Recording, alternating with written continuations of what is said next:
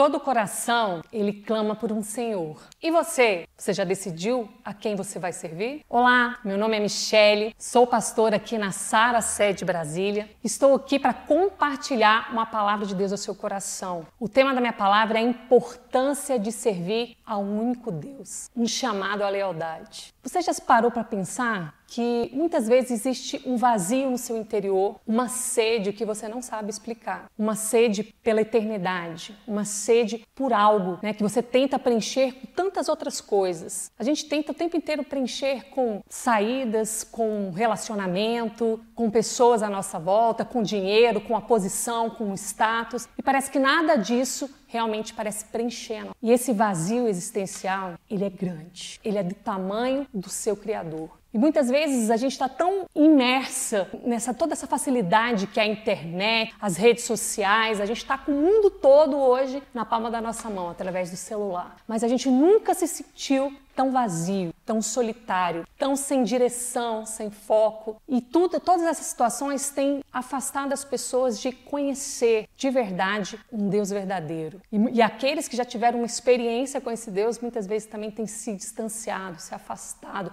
têm se distraído, roubado aquilo que verdadeiramente importa, que é a presença do nosso Deus. Mas hoje eu quero te dizer que aquele que te criou, que te ama, que se entregou por você, ele te chama para realmente se manifestar na sua vida e mudar a sua vida por completo. Você crê? A Bíblia ela relata pra gente que o tempo inteiro as pessoas elas estavam buscando um ídolo, algo para preencher o coração delas. E atualmente nós também procuramos vários ídolos para encher, para preencher o nosso coração. E a Bíblia nos relata que Deus abomina a idolatria. Na palavra de Deus, lá em Deuteronômio, no capítulo 6, no versículo 4, nós encontramos o versículo que fala assim: Ouve, ó Israel, o Senhor nosso Deus, ele é o único Senhor. E Deus nos orienta aqui o perigo da idolatria. Né? No, no, mandamento do Senhor, a primeira coisa que Deus nos pede, que Ele orienta, é não façam para vocês ídolos, pessoas que vão ocupar um espaço que somente é meu. E muitas vezes a gente não tem, a gente fica sem direção, a gente fica sem força, não sabe para onde olhar, né? E nós estamos procurando o tempo inteiro algo para preencher né, esse espaço que somente do Senhor. E nosso Deus é um Deus zeloso. Ele tem, ele cuida de cada detalhe do nosso coração e ele tem ciúmes dessa posição que é. E ídolo é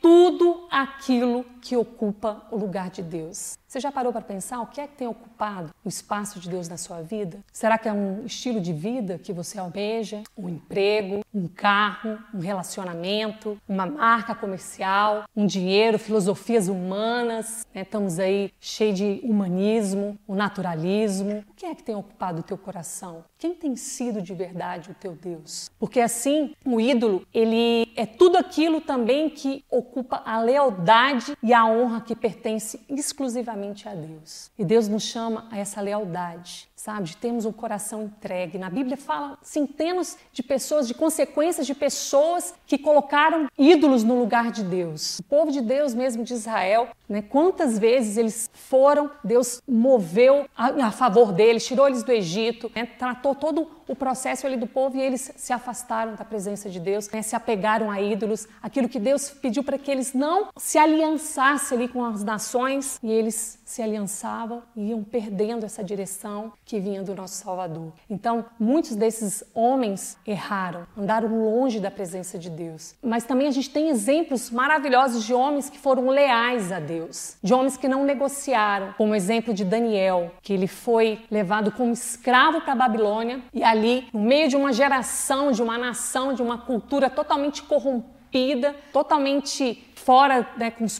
com, os padrões humanos ali, sociais, morais, totalmente corrompidos, eles permaneceu íntegro no meio daquela nação, daquela geração. E não é muito distante do que a gente está vivendo hoje. Tem muitas pessoas que falam assim, pastor, mas como que eu vou me manter né, no meio de, uma geração tão corrompida? A gente é influenciado 24 horas pelas redes sociais, você é influenciado né, pela televisão, é influenciado o tempo inteiro por pessoas, mas isso não pode definir quem é o teu Deus. Ali, Daniel, no meio de todo aquele caos, ele permaneceu íntegro. Ele decidiu não se corromper com todo o sistema, mas para isso ele teve uma intimidade, tinha uma intimidade verdadeira com Deus. Ele buscava Deus com todo o coração, com todo o entendimento, e ele não olhava para as circunstâncias, para os problemas, para as dificuldades. O que você tem focado? Para onde você tem olhado? Quais são as vozes que você tem ouvido? Porque isso ele tem determinado quem tem sido o teu Deus. Mas Daniel, mesmo diante de um decreto daquele rei da Babilônia, que falou que todos aqueles que não se prostrassem diante da tua imagem, de um, uma imagem de ouro do rei, sofreria sérias consequências. E Daniel e os seus amigos ali não se renderam. Eles permaneceram fiéis a Deus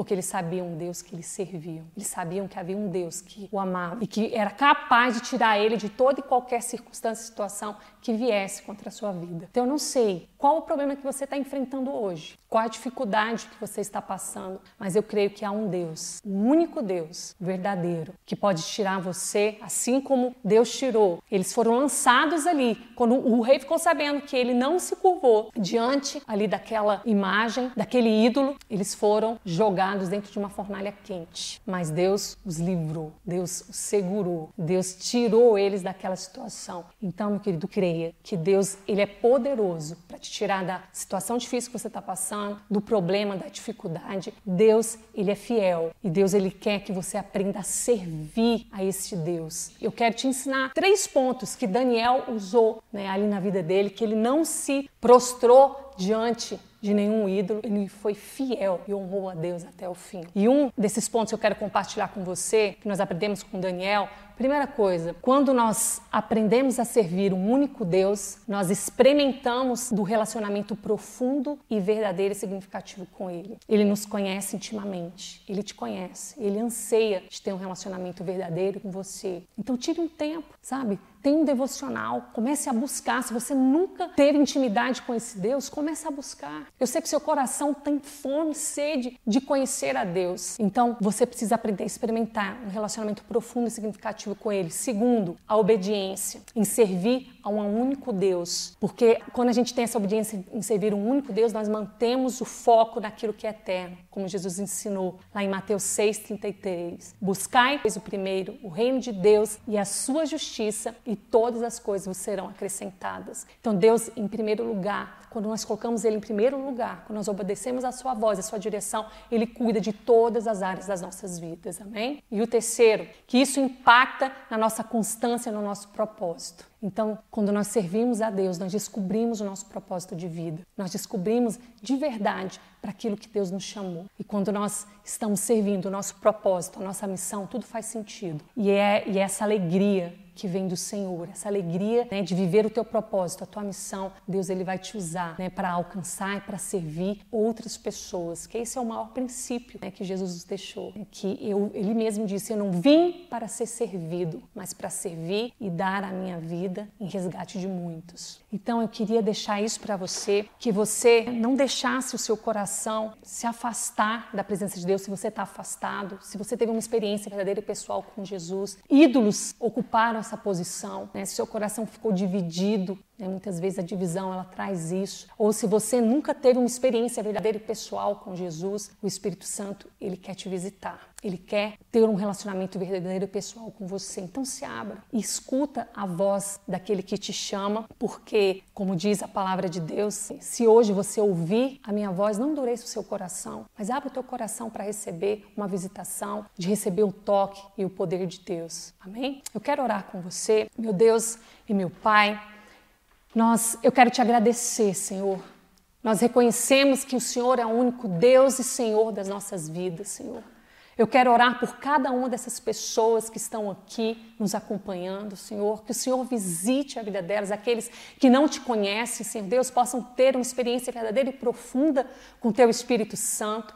Aqueles, meu Pai, que andam contigo, mas que se afastaram, Senhor, eles reconheçam, Deus, eles possam viver o sobrenatural daquilo que o Senhor tem preparado. Meu Deus, nos ajude, ensine cada um, Senhor Deus, a andarmos, Senhor Deus, em intimidade com o Senhor, em buscar a tua presença, Senhor, em viver, Senhor Deus, em obediência e cumprir o propósito daquilo que o Senhor tem preparado para cada um de nós, Senhor. Que nós possamos servir ao Senhor, ao único Deus, e andar em lealdade a tudo aquilo que o Senhor já tem nos ensinado e nos ajudado, em nome de Jesus.